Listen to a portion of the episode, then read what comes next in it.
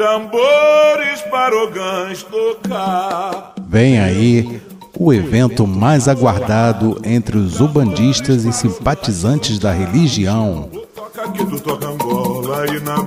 O 15º Ocãs e Ação.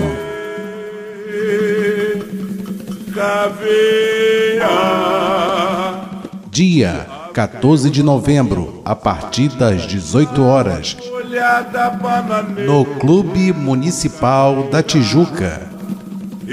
Não fique de fora dessa. Acesse diretamente o Facebook Tião Casimiro e os Ogães em Ação. Informações adicionais em nosso site radioiorubá.com.br.